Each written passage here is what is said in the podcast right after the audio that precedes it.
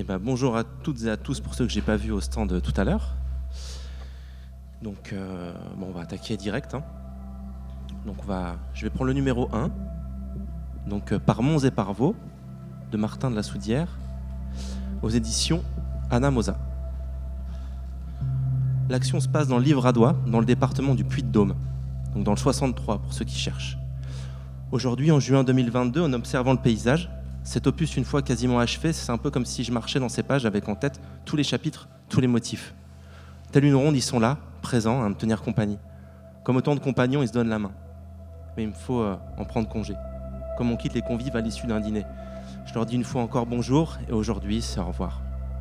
Qu'ont-ils été pour moi ces motifs paysagers? Si ce n'est des amis, des complices, des personnages à qui j'ai donné vie. Peut-être mes doubles? Qui sait? Devant moi, sur la pierre, où je me suis assis à l'orée de ce hameau du Livradois, les plus nombreux manquent bien sûr à l'appel. Mais quelques-uns me font encore signe, me tenant compagnie. Madame Colline, Monsieur Forêt, jusqu'au grand étang que j'aperçois là-bas.